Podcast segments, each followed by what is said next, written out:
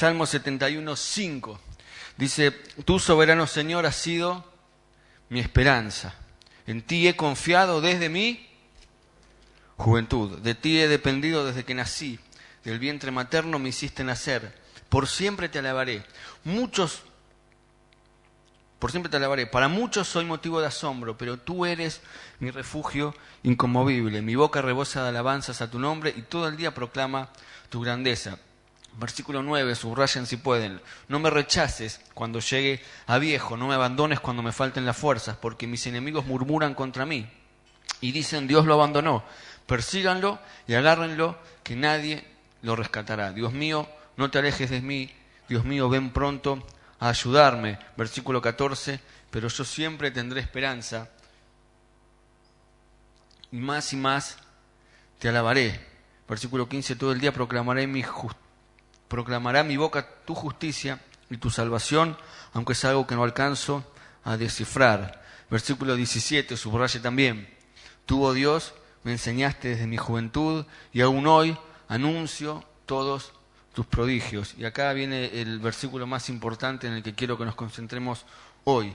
Dice, aun cuando yo sea anciano y peine canas, no me abandones, oh Dios, hasta que anuncie tu poder hasta la generación venidera y dé a conocer tus proezas a los que aún no han nacido. Aun cuando peine canas. ¿Cuántos peinan canas acá? Algunos ya no peinan nada. Como Pablo que se hizo cargo al toque. Acá vale también, no peinan nada. ¿Cuántos peinan canas acá? Y yo mientras preparaba porque el mensaje no lo preparé ayer, lo vengo masticando. Decía, ¿cuántos esta semana se habrán comprado la pintura para tenirse por primera vez? ¿Cuántos varones, perdón? ¿Cuántos varones? Porque la mujer se entiende. Pero ¿cuántos varones? Yo tengo canas desde los 14. No crean. Yo siempre he hecho la culpa a, mi, a, a los HM, a los adolescentes de la iglesia o a mis hijas no, porque son un sol.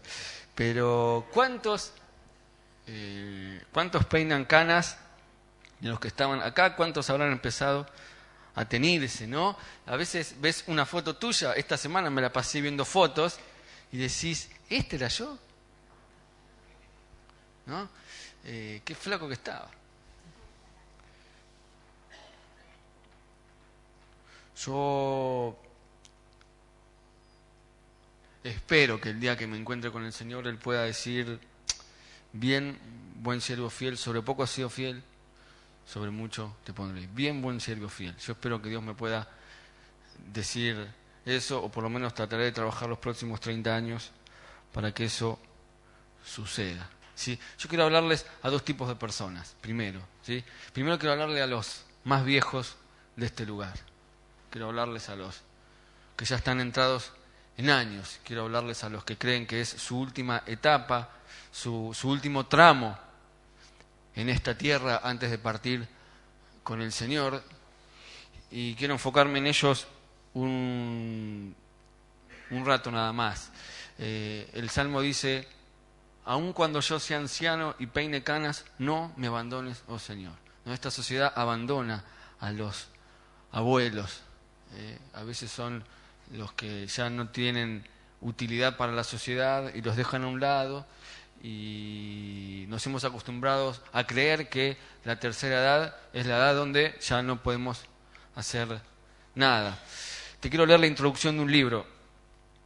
Dice así, nunca pensé que viviría, o sea, esta parte del mensaje es para los que tienen más de cuántos años. Nadie se la juega. ¿eh? Para los que creen que para los abuelos, digamos, los abuelos, los adultos mayores. Dice, nunca pensé, nunca pensé, están acá, ahora nos ponemos serios. Nunca pensé que viviría hasta esta edad. Toda mi vida se me enseñó cómo morir como cristiano. Pero nadie jamás me enseñó cómo debía vivir los años antes de morir. El pastor Leo muchas veces nos dice que uno se tiene que preparar para la muerte y es verdad, uno tiene que poner en orden sus cosas. Eh, pero también tenemos que prepararnos para la vejez. Toda mi vida me, enseñó cómo morir como cristiano, pero nadie jamás me enseñó cómo debía vivir los años antes de morir. Hubiera querido que lo hicieran, porque ahora soy viejo y créanme, no es fácil. Quien quiera que lo dijo tenía razón, la vejez no es para enclenques. Reúna a cualquier grupo de viejos y casi puedo garantizarle cuál será su tema favorito de conversación, sus más recientes dolores y achaques. Me acá, me allá, el ciático, todo lo que ya saben. Pronto cumpliré 95 años y sé que no resta mucho para que Dios me llame a casa en el cielo. Más que nunca espero ese día, no solo por las maravillas que sé que el cielo tiene guardadas para mí y para todo creyente, sino porque sé que finalmente todas las molestias y aflicciones que me agobian en esta etapa de mi vida se acabarán. El año pasado los problemas físicos comunes a la vejez en realidad han hecho mella en mí. También espero ese día porque me volveré a unir con Ruth, mi amada esposa y mejor amiga, por casi 64 años, que fue a su hogar en el 2007 para estar con el Señor, que ella amó y sirvió con tanta fidelidad. Aunque me regocijo porque las luchas de ella con la debilidad y el dolor se acabaron, todavía siento como si hubieran arrancado una parte de mí mismo y, se me y me hace falta más de lo que jamás pude imaginarme. No, la vejez no es para cualquiera. Por eso pero eso no es toda la historia, ni tampoco Dios propuso que lo fuera. En tanto que la Biblia no, soslaya los problemas que enfrentamos al envejecer, tampoco pinta a la vejez como un tiempo que haya que aborrecer o una carga que haya que aguantar apretando los dientes, si es que nos quedan algunos. Tampoco nos pinta nuestros últimos años como inútiles o inefectivos, condenados a pasar nuestros últimos días en un aburrimiento interminable o en una actividad insulsa hasta que finalmente Dios nos lleve a casa.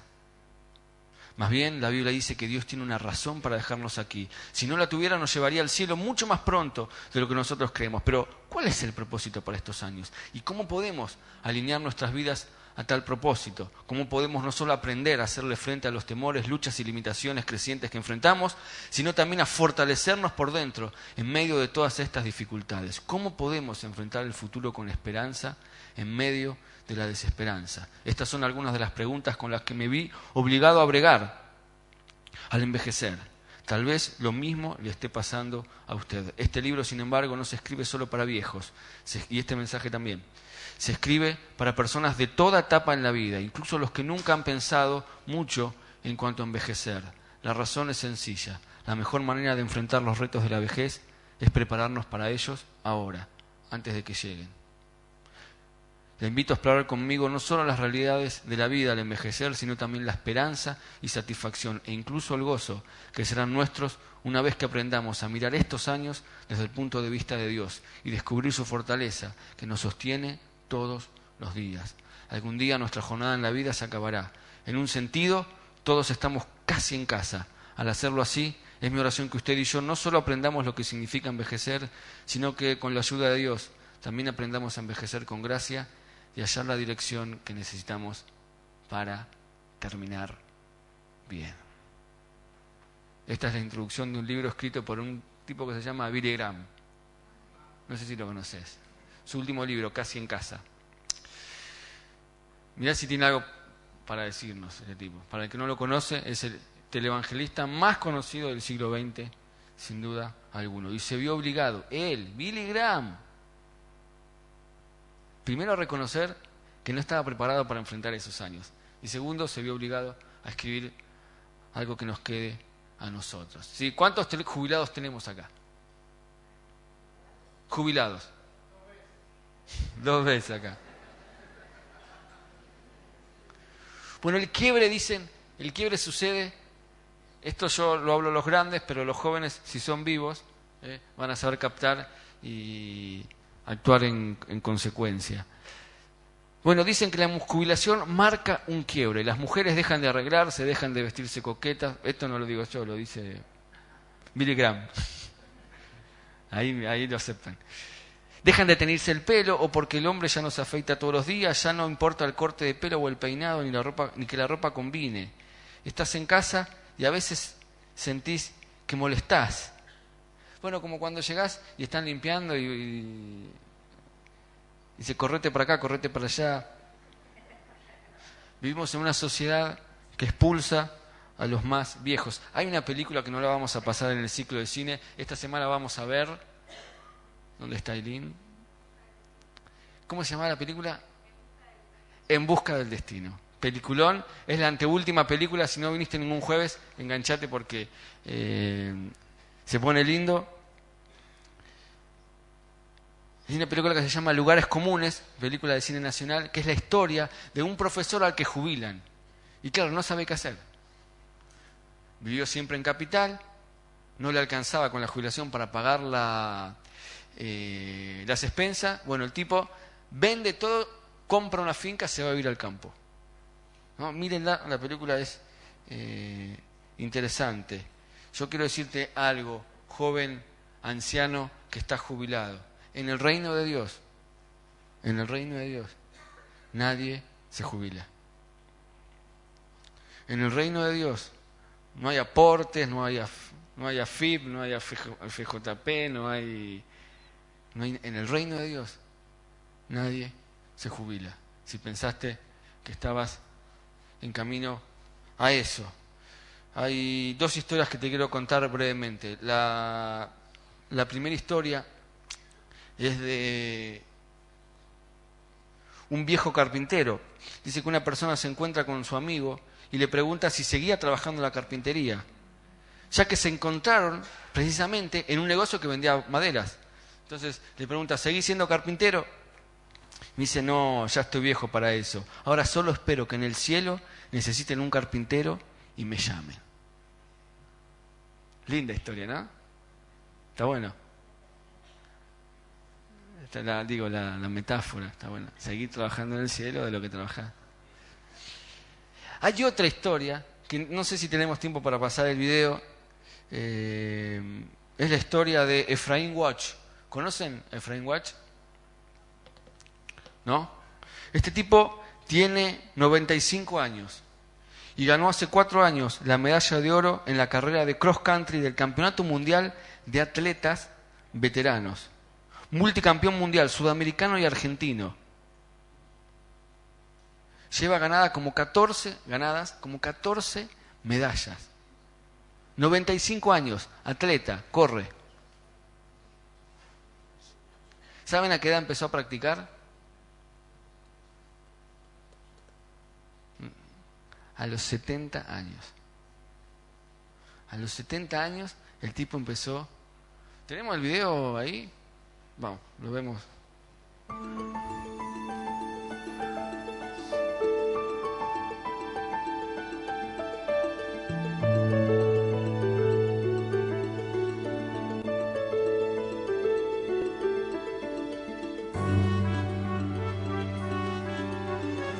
Nací el 12 de marzo de 1918, hace solamente 94 años. Mi sueño es poder ganar a los 100 años mi quinto campeonato mundial. Porque vivo moderadamente, como moderadamente, bebo moderadamente, amo moderadamente, menos moderadamente y eh, me cuido. Dejé de fumar a los 20 años cuando perdí mi padre por el tabaco. Desde entonces no, no fumo más y me alegro cuando encuentro gente que deja de fumar. Por ahora le pido a Dios cada vez 10 años más.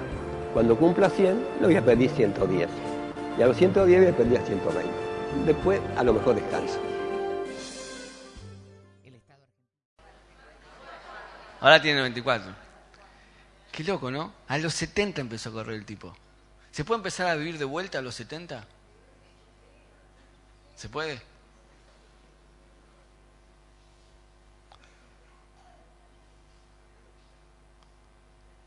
Dos historias, dos actitudes distintas. El carpintero que dice, ya está, terminé, a ver cuando me necesitan arriba voy. Y este tipo que dice, en otro video que no te va a pasar, dice, yo quiero correr porque me gusta ser protagonista, no quiero ser espectador capaz eh, vos ya no puedes correr más, no sé, eh, la rodilla, lo que sea, no necesitas ser un atleta, pero en algo, en algo puedes destacarte. Algo puedes hacer. Tengas la edad que tengas. Vine esta mañana a decirte que para el Señor no se jubila nadie y que si estás acá en la tierra, algo quiere hacer con vos. ¿Sí? Dice el Salmo 92. Salmo 92, 13. Es un pasaje paralelo, muy parecido al que leímos recién. Dice, dice el versículo 12, perdón. Dice, como palmeras florecen los justos, como cedros del Líbano crecen, plantados en la casa del Señor, florecen los atros de nuestro Dios. Aún en su vejez darán fruto, siempre estarán vigorosos y los sanos para proclamar, el Señor es justo, Él es mi roca y en Él no hay injusticia.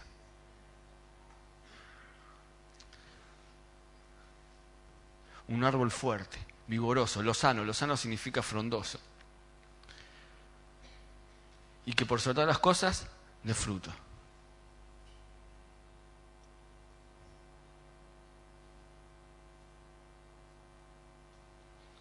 ¿Saben lo que es esto?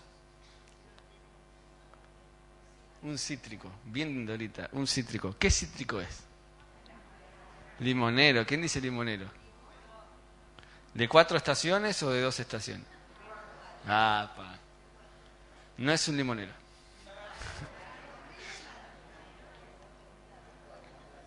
¿Quién dijo pomelo por allá? Un pomelo. ¿Por qué un pomelo? Bueno, no es un pomelo. ¿Quién dijo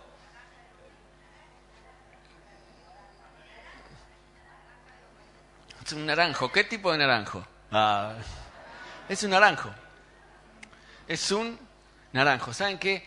Eh, descubrí una, yo se los conté creo que el, domingo a la noche que me tocó predicar, descubrí una nueva pasión con los árboles.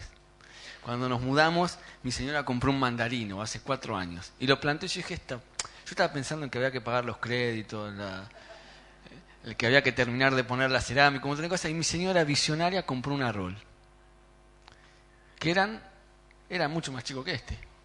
Y dije, uh, hay que esperar cuántos años. Bueno, este año el mandarino dio mandarina que no se pueden imaginar. Les voy a traer de regalo, va.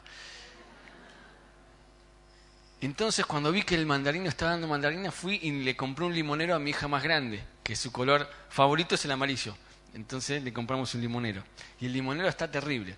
Y, y mi hija más chica no tiene un árbol su color favorito es el rosa, entonces, ¿qué le compré? Un pomelo rosado.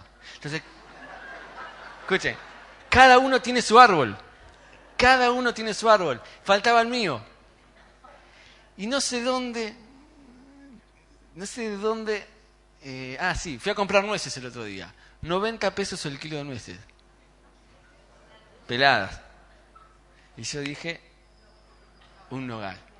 Entonces le pregunté a un hermano de la iglesia que tiene vivero, porque no recorrí un montón de... Nadie tiene nogales, no hay más nogales, hay que esperar la temporada y yo soy muy ansioso.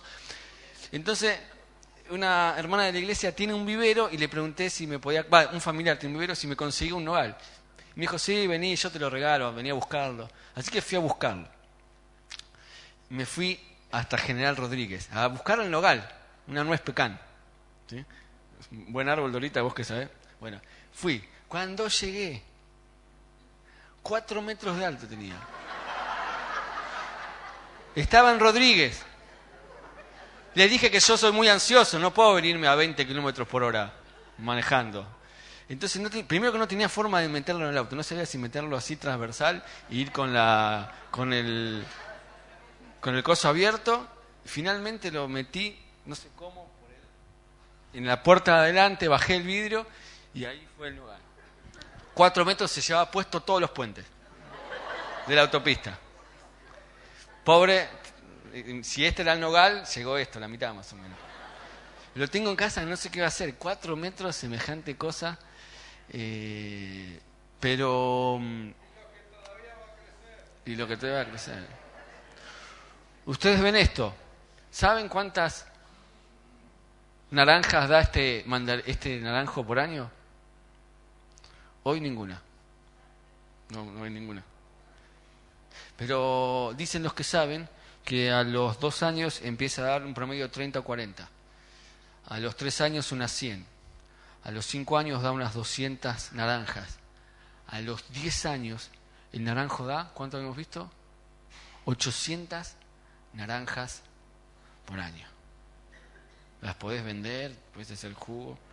puedes hacer lo que quieras. ¿Qué nos enseña esto? Cuanto más viejo es, más fruto da. Mira. Así que cuanto más viejo te pongas, cuanto más viejo seas, yo oro para que vos más fruto puedas dar, como dice el Salmo 92, versículo 12. ¿Sí? Así que nadie se jubila para el Señor. Yo te animo a que los próximos años sean aquellos en los que más frutos puedas dar. Hay una sabiduría que tienen los años, hay una sabiduría que viene con los años, que es irreemplazable. La vejez debería ser considerada como la mejor época de la vida. Si llenaste tus años de amor, viviste bien y lograste algo para el Señor, es una época en que podés ver el buen fruto de tus esfuerzos y eso contribuye a que sea la mejor época de la vida. La vejez solo se convierte en una decepción cuando vemos que han pasado los años y no, escuchen bien, y no nos han servido para acercarnos más a Dios.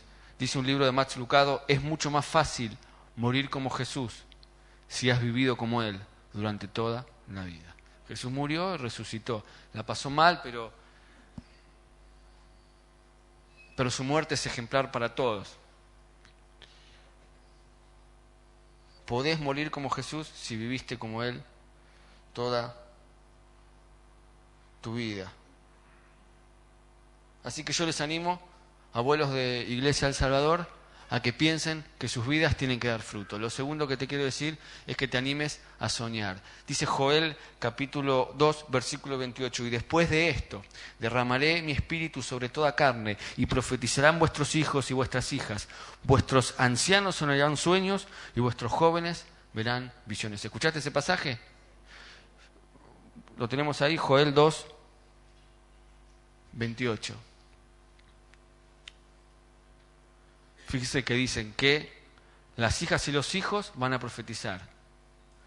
Los ancianos que van a tener, ancianos, sueños. Y los jóvenes, visiones. Ahora, siempre le predicamos a los jóvenes que tienen que tener sueños. ¿Por qué? Porque no leemos la Biblia.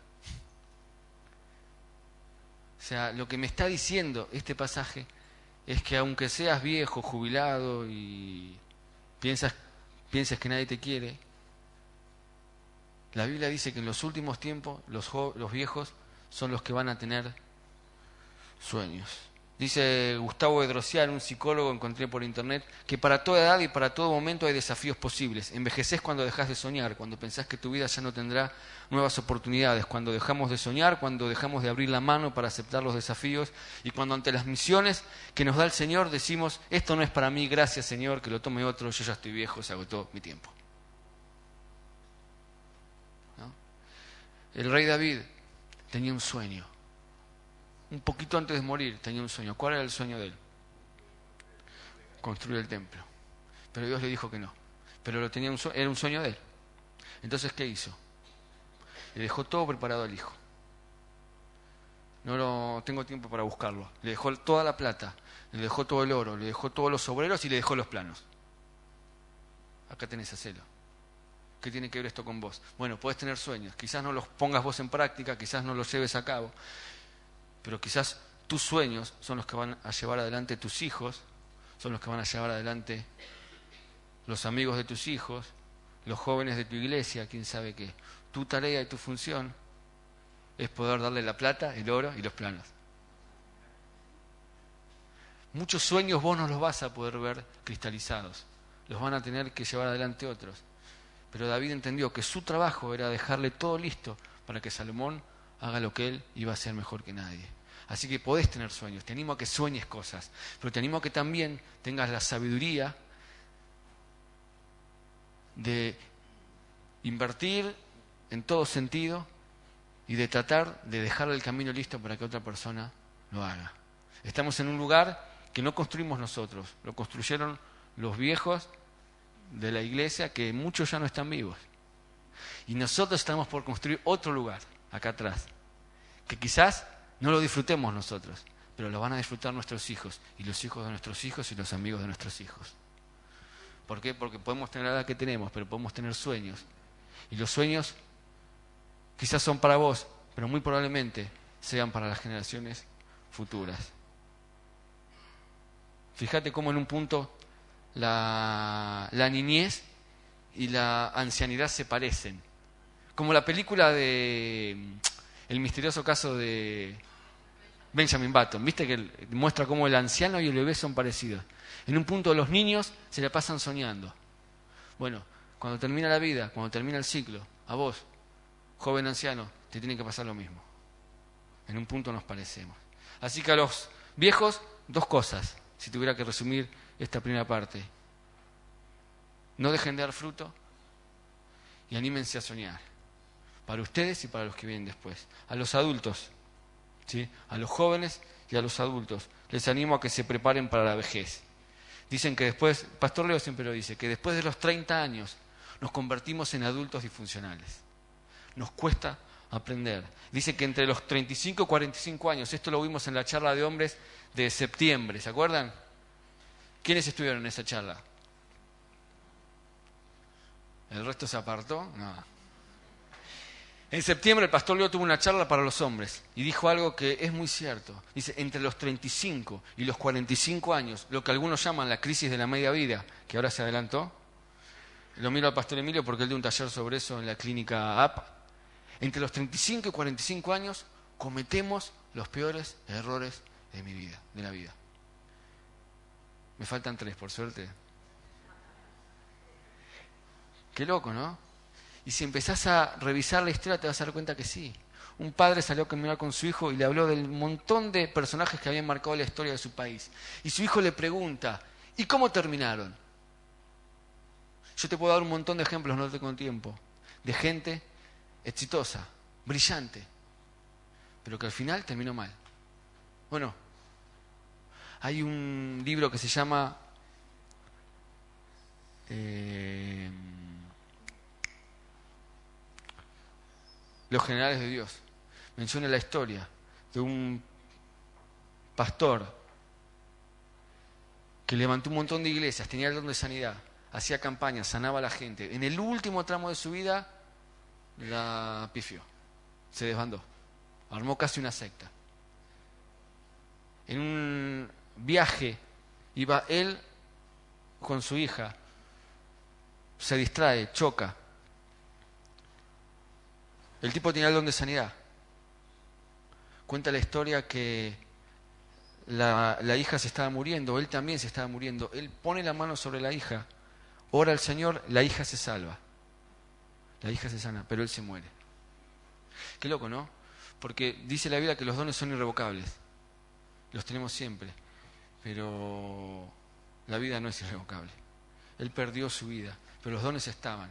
Y yo le pido al Señor no ser de esas personas que terminan mal. Por eso vos tenés que prepararte para terminar como bien. ¿Sí? Y mi oración en esta noche, en esta mañana, perdón, es que los jóvenes de acá salgamos determinados a terminar nuestra historia bien. ¿Sí? ¿Te parece? Tres cositas sobre este tema que te quiero decir. A veces te pasa, llegás a la media vida, tenés 35, 40 años y te preguntás qué hice con mi vida. ¿No te pasa? Y te empezás a comparar, ¿qué auto tengo yo? ¿Vos cuántos años tenés? 32. Y vas viendo qué auto tiene, si tiene la casa o no. Eh, dónde vive. ¿Te pasa o no te pasa? Me pasa a mí solo. ¿Me pasa a mí solo? Uno se compara. La pregunta que vos tenés que hacerte es, ¿a dónde estás yendo con tu vida? En el Ministerio de Jóvenes, la pregunta que tenemos que hacernos no es cuántos jóvenes tenemos, es hacia dónde los estamos llevando. Llega un momento en la vida donde son tantas las preocupaciones, son tantas las frustraciones que tenés que tener muy claro hacia dónde estás yendo. Porque si no te desvías y podés terminar mal, y no quiero que te pase eso. ¿sí? Tres cosas rápidamente que te quiero decir si tenés entre 12 y 70 años. ¿Me parece? Número uno, no temas. ¿sí? Eh, yo mucho tiempo le tuve miedo al futuro, ahora se me está yendo un poco. No temas. Hay gente que le tiene tanto miedo al futuro que no puede disfrutar del presente ni dedicarse a lo más importante que es construir el futuro.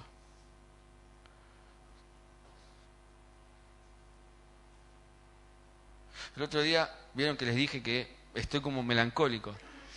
Eh, recordando un montón de cosas. Eh, recordé una vuelta que estábamos con el pastor Leo en un retiro que nos habían invitado a predicar, creo que era el 2007. Íbamos caminando, faltaba un rato para que empiece la predica y salimos a caminar.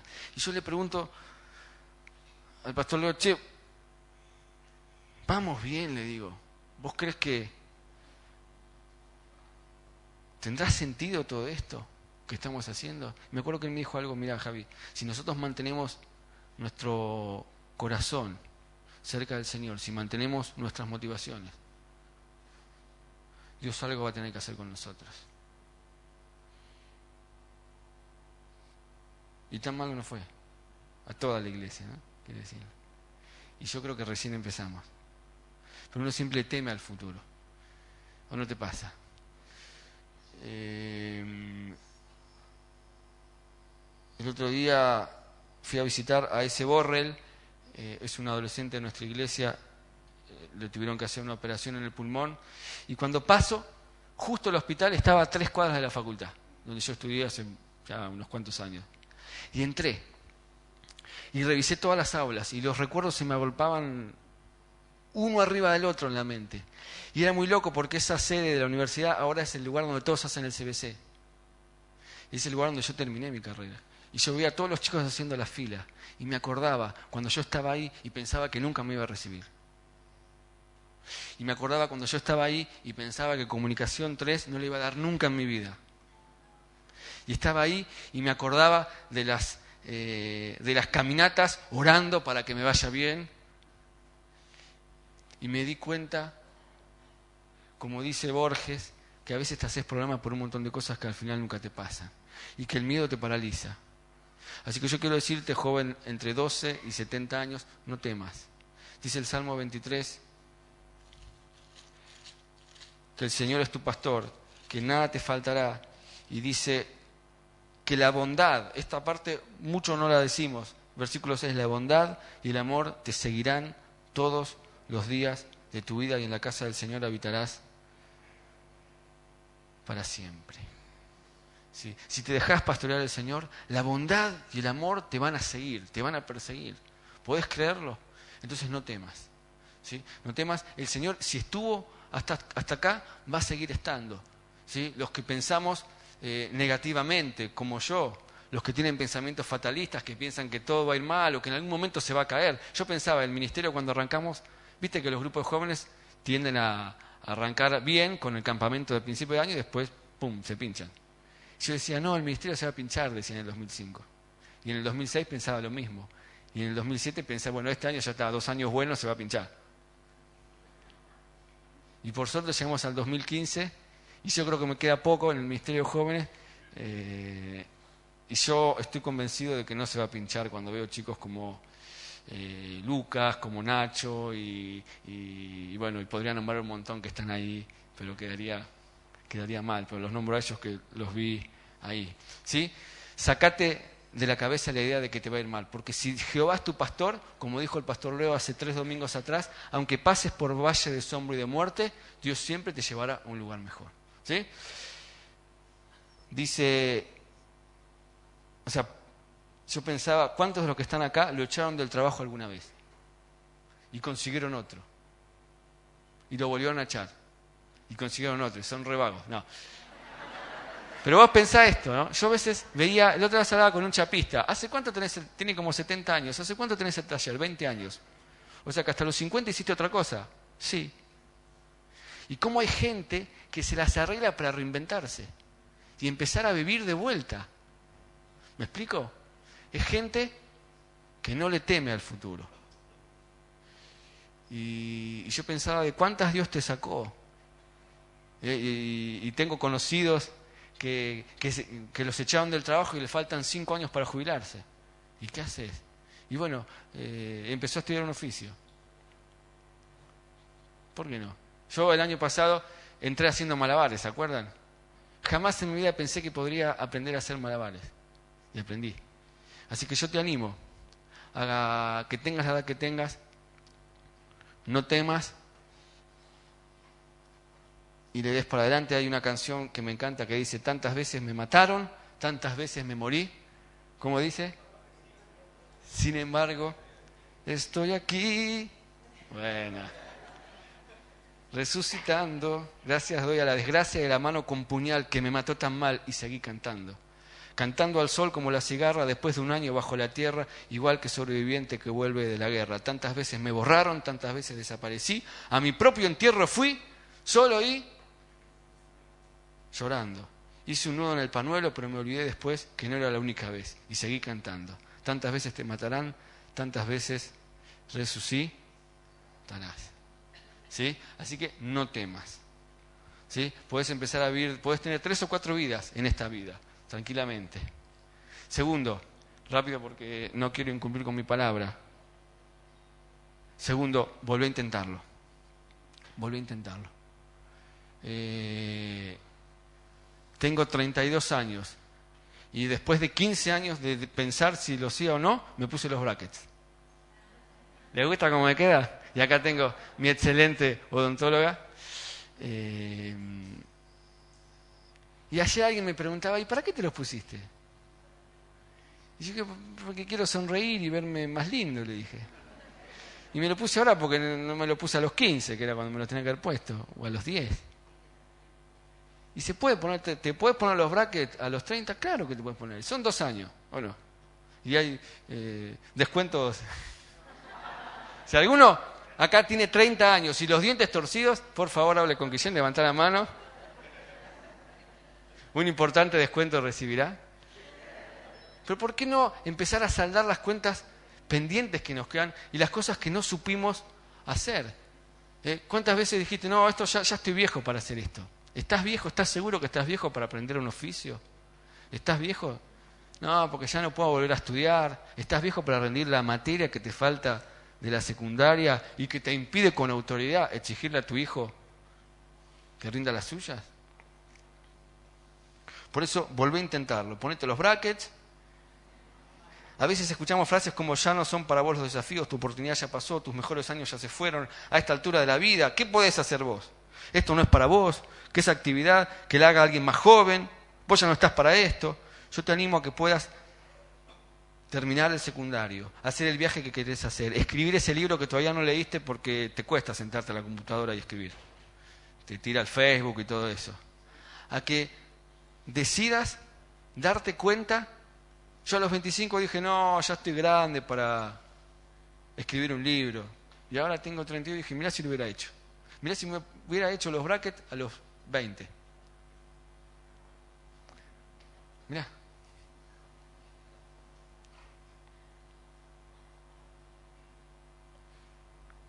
Te animo a que organices tus metas, a que te pongas metas estables, a que dejes de ser un soñador.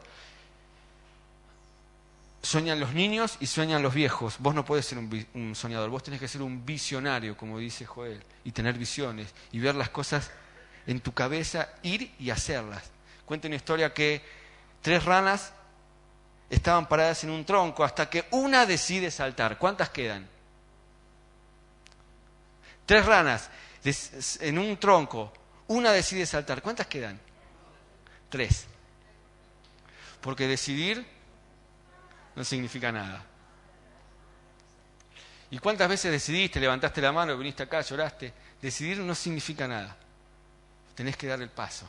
Así como un día fui y después de cuatro ortodoncistas distintos a los que visité, que dije, no, eh, qué feo que voy a quedar, y se me van a escapar la saliva, voy a escupir a todo el mundo.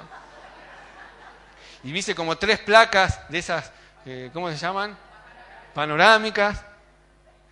Y no porque no tengo plata, no porque esto. Y un día fui y acá me tienen. Quizás convenga esos sueños o esas metas que tenés, desgranarlo en metas más cortas. Y decirte, bueno, quiero escribir un libro. Bueno, empezá por el índice. Esta es una clase de tesina para los que están estudiando. Tenés que hacer la tesis, es imposible. Bueno, empezá por el índice y dividí en capítulos qué es lo que querés contar. Y un día agarrás uno, otro día agarrás otro. Me explico, no empieces a escribir por escribir. Organizate, ordenate. ¿Sí? Metas cortas para poder después cumplir las metas grandes. Por último, por último, dije, eh, ¿qué dije primero? No temas. Volví a intentarlo y por último, continúa. No me encontré, es muy linda la palabra, pero es la única que encontré. Dice una frase que encontré por ahí, lo más importante es lo que aprendemos cuando ya lo sabemos todos. ¿Sí? Lo más importante que aprendemos es cuando ya, lo más importante, perdón, es lo que aprendemos cuando ya lo sabemos todo. Si vos crees que ya lo viste todo, Mantente aprendiendo, mantente amando a Dios y a las personas, mantente riendo, mantente olvidando, mantente anhelando, mantente mirando hacia Dios, mantente trabajando, mantente apoyado en Dios, mantente hablando lo correcto, mantente escuchando, mantenete haciendo lo que estás haciendo. Cuenta la historia, o sea, me explico, ¿no? O sea, dije que entre los 35 y 45 años cometemos los peores errores de nuestra vida. Yo te animo a que vos puedas en esa etapa poder consolidar y solidificar lo que ya venís haciendo. ¿Viste esa gente que de golpe de un día para el otro se cansó, tiró todo por la borda y empieza una vida nueva y la anterior la dejó quién sabe dónde? Yo te animo a que puedas ser una persona que lleve lo que estás haciendo hasta las últimas consecuencias. Dice que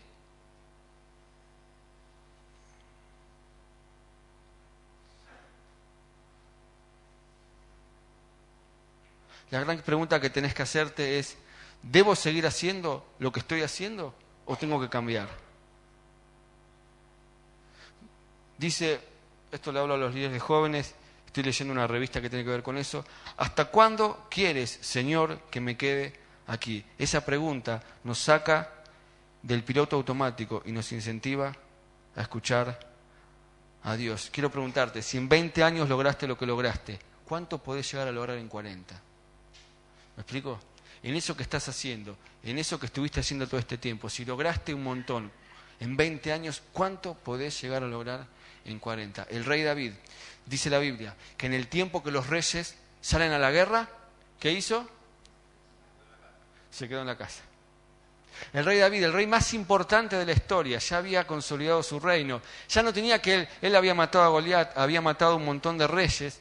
No tenía que salir a pelear, porque por suerte tenía un ejército de guerreros, tenía los valientes de David.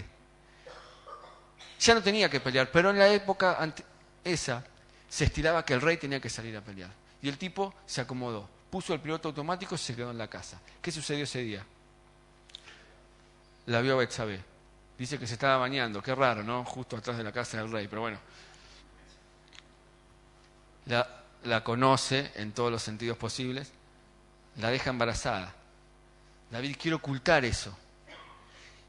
Entonces lo manda a buscar al marido, que dónde estaba, qué estaba haciendo, peleando, como tenía que hacer todo hombre en Israel.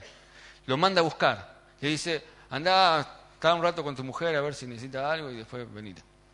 Urias dice, no, ¿cómo voy a ir con mi mujer? Dice, todo el pueblo está peleando, yo no voy a ir a mi casa. Y se queda en la puerta de la casa. Bueno, la treta no le funcionó. Entonces lo manda a emborrachar. Le da un par de vinos lo emborracha. Y dice, bueno, ahora sí, va a estar con la mujer, va a tener relaciones, la va a dejar embarazada, listo, se ocultó esto para siempre. Y Urias no quería ir. En un rapto de locura, no sabemos por qué, decide mandar a matarlo. Más fácil. Lo mato a él y se acabó el problema y me caso con Betsabé. Por eso a los adultos de acá les pido, y, y me sumo yo, saquemos el piloto automático, dejemos de hacer la plancha y sigamos haciendo lo que estamos haciendo hasta ahora. Sigamos reinando si somos reyes.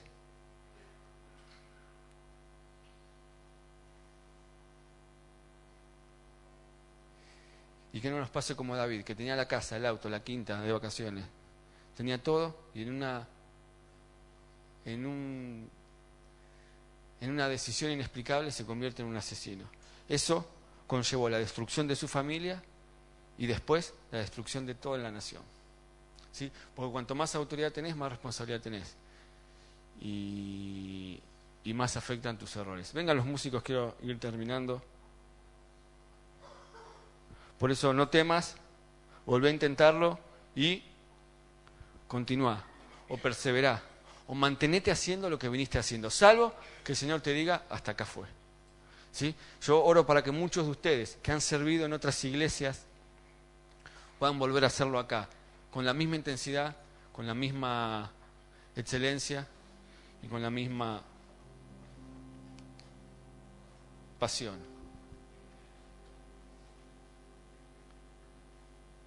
Te quiero animar en este año 2015, si vos venís de otro lugar, a que lo vuelvas a intentar acá. ¿Sí? No estoy hablando de que te congregues acá, estoy hablando de que si ya te estás congregando acá y en la otra iglesia servías y, Dios ya te dijo que este es tu lugar, te animo a que lo vuelvas a intentar. Tengas la edad que tengas. ¿Sí? Acá nadie se exime. Los más viejos tienen que soñar y tienen que dar fruto. Y los más jóvenes tienen que sacarse el miedo, tienen que volver a intentarlo y tienen que seguir perseverando lo que estaban haciendo hasta ahora.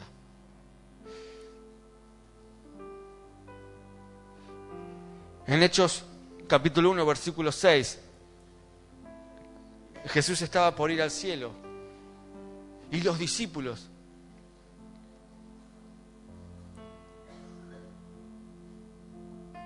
le hacen una pregunta. Los discípulos le preguntan, ¿restaurarás el reino de Israel? ¿Israel volverá a ser lo que fue alguna vez? Y Jesús le contesta,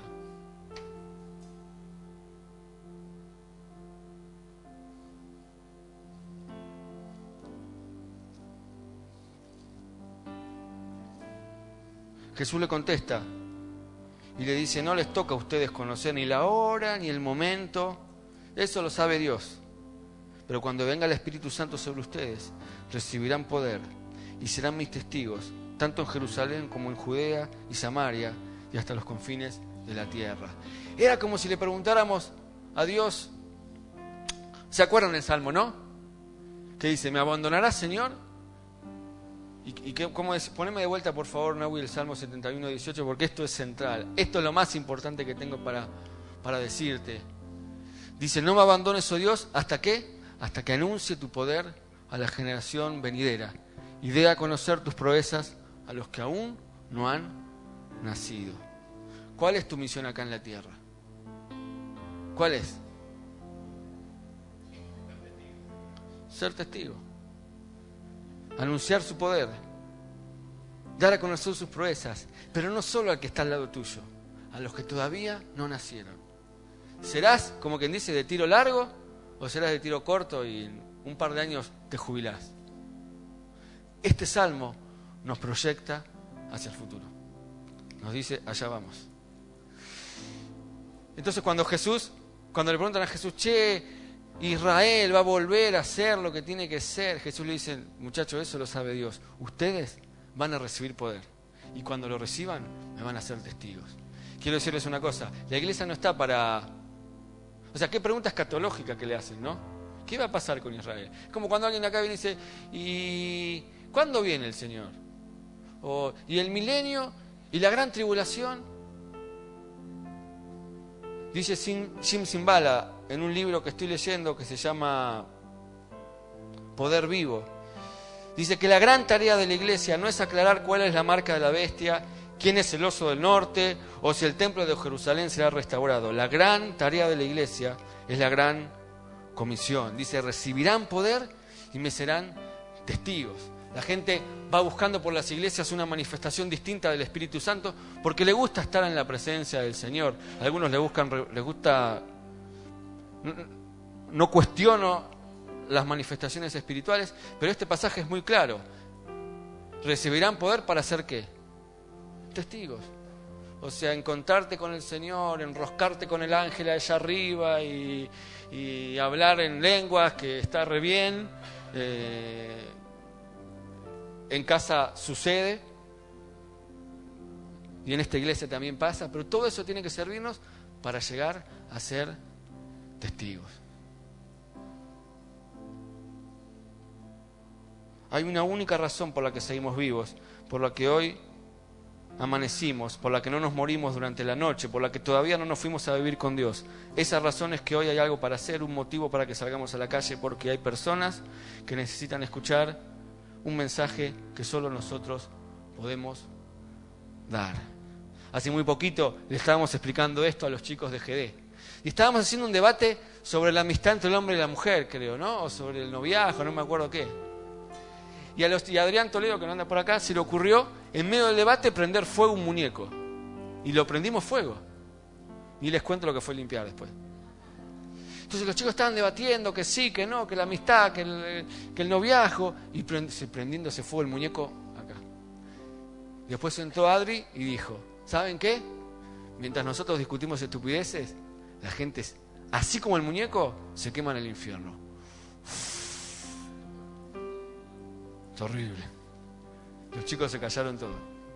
Pero es verdad, mientras discutimos que la bestia, que el falso profeta, que, que eh, y un montón de pavadas más que vos ya sabés, la gente se, se va al infierno. ¿No?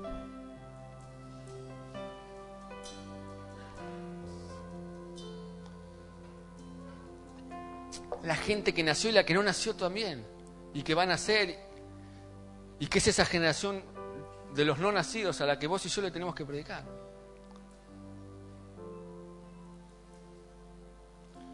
Hace poquito fui a la casa de, de Dani Romero, el profe de running, ¿lo conocen? Podrían sumarse al grupo de running, algunos lo necesitan. Nos faltan, tenemos todavía un par de meses más. Y, y conocí la casa de él, que es la casa que construyó el padre, la casa donde vivió Esteban, Maribel, no sé, bueno, está de vacaciones. Y conocí esa casa y, y me mostró el parque y me mostró un parque lleno, lleno de árboles. Y tenía todos, el pomelo, el naranjo, el mandarino, el nogal, tenía todos. Y vi, y vi ese parque y dije... Y me contó cómo construyó la casa, me contó Dani, ya falleció, Marcial, ¿no? Y esos árboles mucho más grandes que estos y yo dije, este tipo la tenía clara. Porque el tipo la vio mucho antes que todos. Y armó una casa y plantó un montón de árboles y hoy los árboles dan un montón de fruta y me decía que reparten fruta para todo el barrio. Y ahí empecé a pensar, y yo también tengo que pensar en el futuro.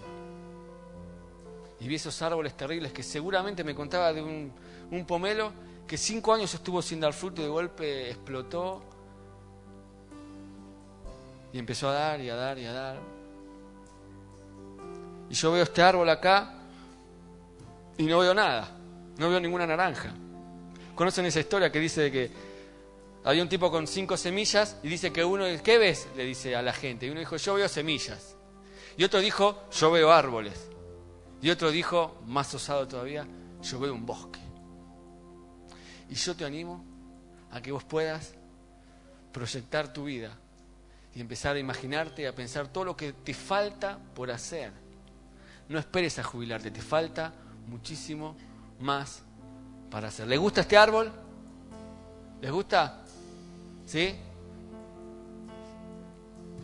¿Sí? ¿Quién se lo quiere llevar?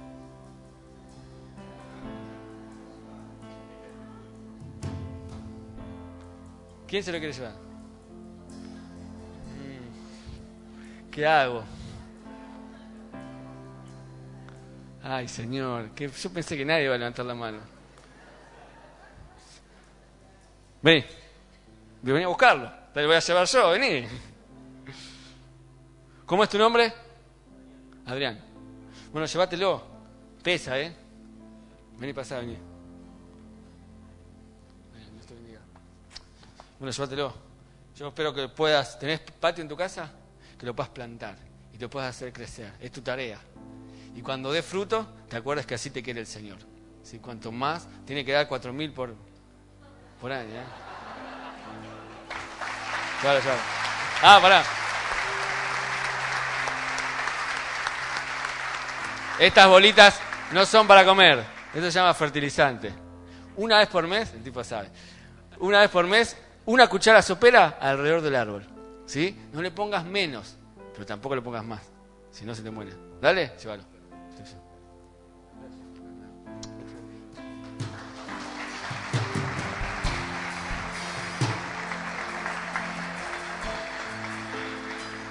un día le preguntaban a Jesús, y ya casi, casi ya termino, un día le preguntaron a Jesús, ¿cuál es el gran mandamiento? Y Jesús, ¿qué les dijo? Amarás al Señor tu Dios con toda tu alma, con toda tu mente y con todas tus fuerzas. Y el segundo es semejante a esto, amarás a tu prójimo como a ti mismo. Antes de irse, Jesús nos presentó la gran comisión. Y yo enseñé hace algunos miércoles que un gran mandamiento, perdón, que un gran compromiso con el gran mandamiento que es amar, para vos pensar en las generaciones futuras tenés que amarlos. Un gran compromiso con la gran comisión y con el gran mandamiento darán como resultado inevitable una gran iglesia. Así que yo te animo a que si no tenés motivos para vivir, pienses en los que todavía no nacieron y tienen que escuchar de tu boca todo el poder de Dios. La razón para no jubilarse es la gran comisión. La razón para que no temas, ¿cuál es? La gran comisión. La razón para que lo intentes de nuevo es la gran comisión. Y la razón para no hacer la plancha y para seguir perseverando en lo que estás haciendo también es la gran comisión. Un gran compromiso con el gran mandamiento y la gran comisión darán como resultado una gran iglesia. Ponete de pie, vamos a terminar adorando. Termino con esta historia. Creo que la conté un día. Dicen que había un barco en medio del océano, en medio del océano. Un buque que transportaba animales. Y en eso se dan cuenta que la caja donde iba la serpiente estaba abierta. Y lo que es peor, vacía. En algún lado del barco estaba la serpiente.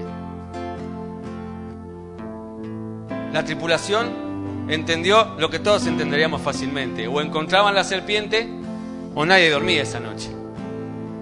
¿O no? Empezaron a revisar el buque de una punta a la otra. Y la serpiente, nada. La revisaron de vuelta de una punta a la otra. Nada. Se estaban quedando sin luz. El único lugar que le faltaba revisar era la sala de máquinas, donde había 30 centímetros de agua y donde probablemente estaba la serpiente. Cuenta la historia que tres valientes marineros, decididos a encontrarlas y a poder dormir esa noche, entraron a la sala de máquinas. Revisaron minuciosamente y en la punta, en la punta, encontraron a la serpiente muerta. Muerta. Y al lado, ¿saben qué encontraron? Una gata. Una gata y sus cinco gatitos. Y al lado la serpiente muerta. ¿Saben cómo la mató? ¿Saben cómo? Yo tampoco. Pero hay algo que es claro cuando tengas un qué, cuando tengas un motivo lo suficientemente grande e importante, Dios te va a dar el cómo. ¿La agarraste? Cuando tengas un qué lo suficientemente grande, tranquilo, Dios te va a dar el cómo. ¿Eh? De alguna manera, este animal pudo defender a su cría. Y lo mismo Dios va a hacer como, Señor, lloro en esta iglesia, en esta mañana por tu iglesia. Y yo te pido, Señor, que los jóvenes que están acá, los adultos que están acá, puedan terminar bien sus vidas, puedan llegar a una vejez donde como los árboles puedan estar firmes, vigorosos, con abundante fruto. Señor, lloro por aquellos que le temen al futuro. Yo te pido que tu palabra que dice que nos acompañarás siempre y que nunca nos abandonarás y que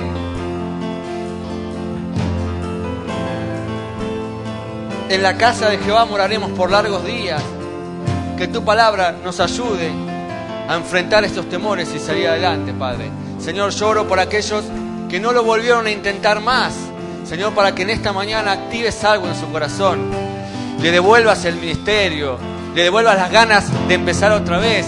Les permitas hacer ese curso, terminar esa materia o vayas a saber qué, Señor. Yo te pido que les permitas a cada adulto que está acá volver a intentarlo, y descubrir que de tu mano, Señor, todo lo podemos. Señor, yo oro, Señor, para que nadie crea que está viejo en este lugar. Yo oro para que los mejores días y los mejores años estén por venir. Señor, yo te pido por la gente más grande, Señor. Yo oro para que se sientan útiles, para que les des sueños y para que por sobre todas las cosas, Señor, puedan servirte, amarte y dar más fruto que nunca, Señor. Que los años finales sean los mejores, Señor. Te amamos y te bendecimos, Señor. En tu nombre. Amén y amén.